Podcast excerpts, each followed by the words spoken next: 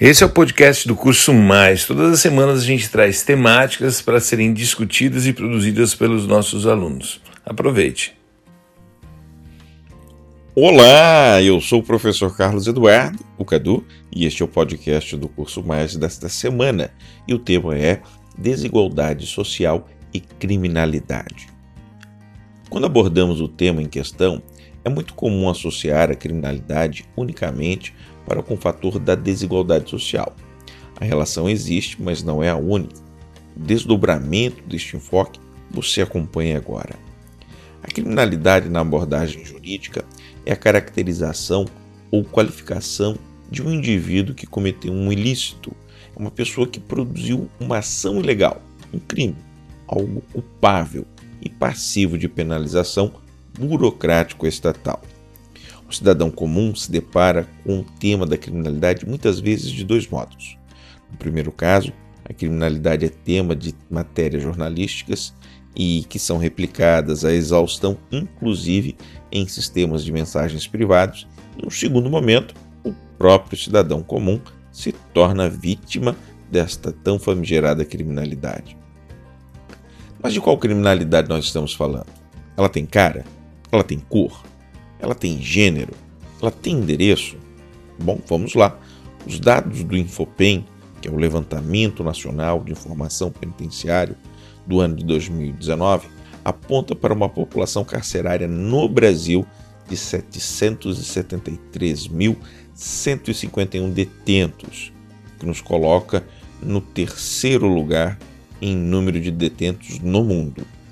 Deste universo, 33% são presos provisórios, com um crescimento de encarceramento no segundo semestre de 2019 de 3,89, ou seja, são aquelas pessoas que ainda não foram julgadas definitivamente e que estão ocupando espaço dentro dos presídios e penitenciárias. Um terço dos presos são jovens entre 18 e 29 anos, representando 55% dos detentos.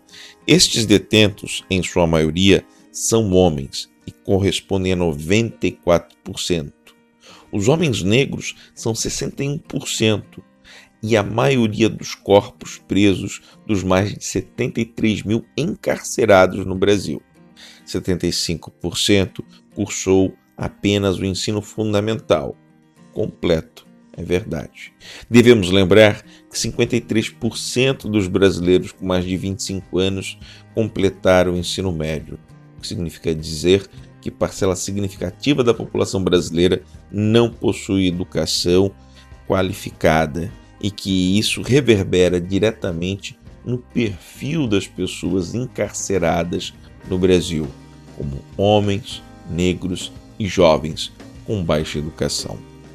Agora, que nós sabemos o perfil das pessoas encarceradas no Brasil, nós devemos também partir para uma outra pergunta. O Brasil é um país violento? Os dados, mais uma vez, indicam que sim. Das 50 cidades mais violentas do mundo, 14 são brasileiras. E estes dados correspondem ao ano de 2019. Mas neste ranking, o Brasil ocupa apenas a segunda posição primeiro país é o México, com 15 cidades. Segundo a Organização Mundial da Saúde, uma taxa de homicídio de 10 mortes para cada 100 mil habitantes é considerado um fato social normal. E qualquer número acima disto deve ser caracterizado como epidemia de violência.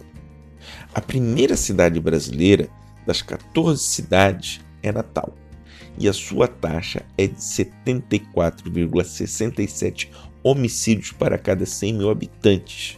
Além disto, no Brasil, todos os dias uma pessoa morre por linchamento, caracterizando assim uma realidade de brutalidade e de violência na realidade brasileira.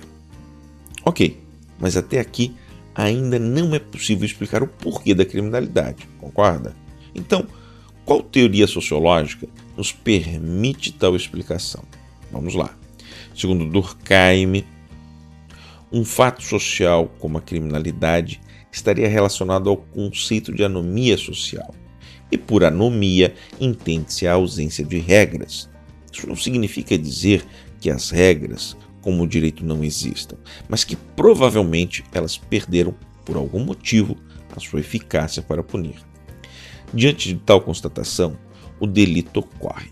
Pensando assim, é possível levantar a hipótese que uma das variáveis que contribui para explicar a criminalidade é a ideia, sim, da impunidade. É por esse motivo que o Durkheim defende a necessidade das instituições sociais ensinarem os valores sociais que delas são necessários para ocorrer a manutenção da ordem social e, por consequência, a coesão social entre os indivíduos. Para Durkheim, o indivíduo que desobedece à lei deve sim ser punido como um exemplo para os demais. Um refinamento sobre o conceito de anomia social é apresentado pelo sociólogo Robert King Merton, o qual entende que a anomia é um reflexo das metas sociais. Nesse sentido, surge o ato desviante, o ato ilícito, ou melhor dizendo, a criminalidade. A anomia da criminalidade seria então uma manifestação de um comportamento no qual as regras do jogo social são abandonadas ou contornadas para o indivíduo conquistar o que considera necessário para si ou para o seu grupo.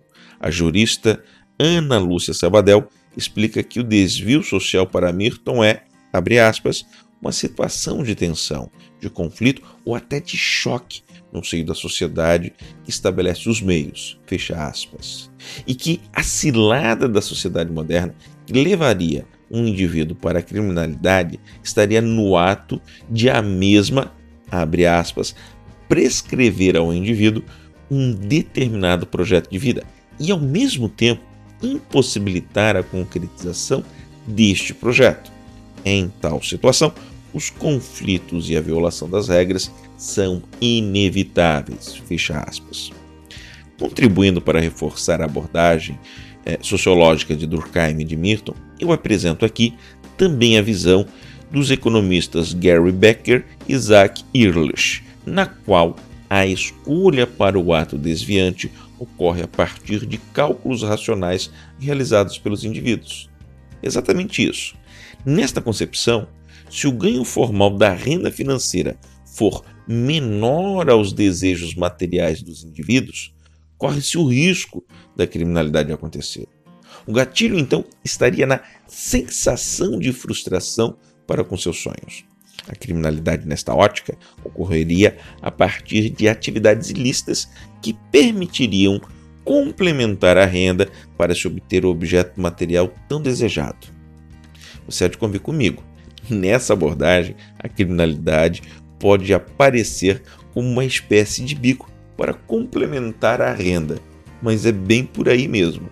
O que esses autores estão tentando dizer é que a criminalidade não está associada em si com a pobreza, mas com a desigualdade entre as classes. Uma variável que reforça este argumento é o famoso índice de Gini. Este índice mede o grau de desigualdade na distribuição de renda a partir da renda per capita, ou seja, aquilo que você ganha mensalmente ou por ano. O seu valor é mensurado entre 0 e 1 onde 0 é bom e 1 é ruim. E o índice de higiene no Brasil em 2019 era de 0,545.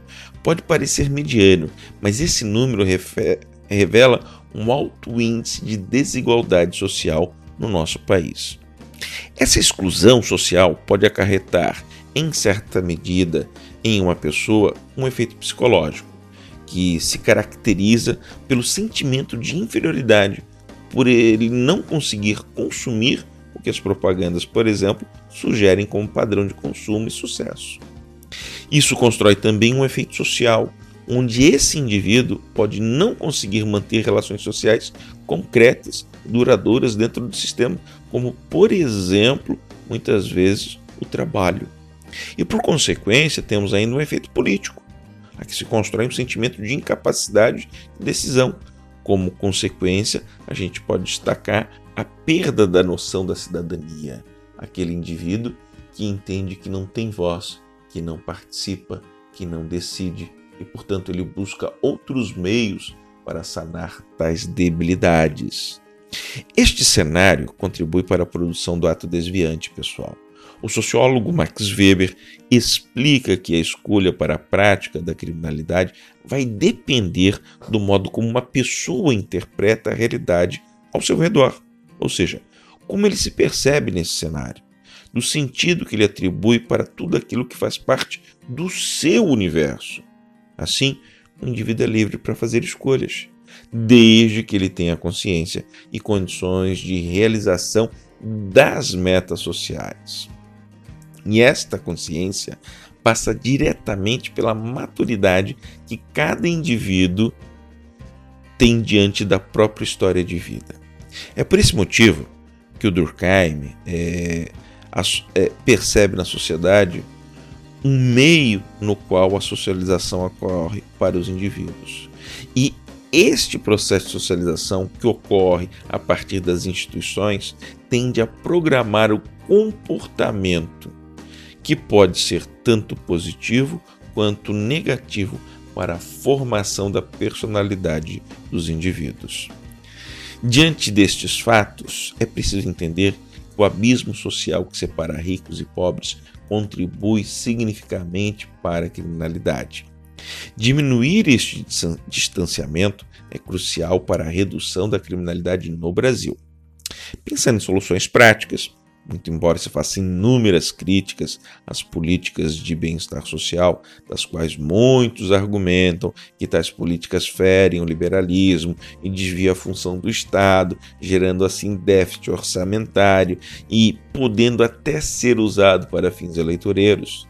Nós não podemos negar que os programas de bem-estar social têm diminuindo diferenças sociais e minimizando a situação de vulnerabilidade de muitos brasileiros, garantindo direitos básicos aos cidadãos e promovendo a inclusão social. A receita? Bom, a receita é o bom e velho feijão com arroz, meus amores. Ou seja, saúde, educação, geração de trabalho e renda. Eu espero que você tenha gostado desse podcast. Eu devo lembrá-los que esta é apenas uma forma de abordagem sobre este tema e que ele está repleto de generalizações. Agora, agora é com você. Boa redação. Um forte abraço do Cadu.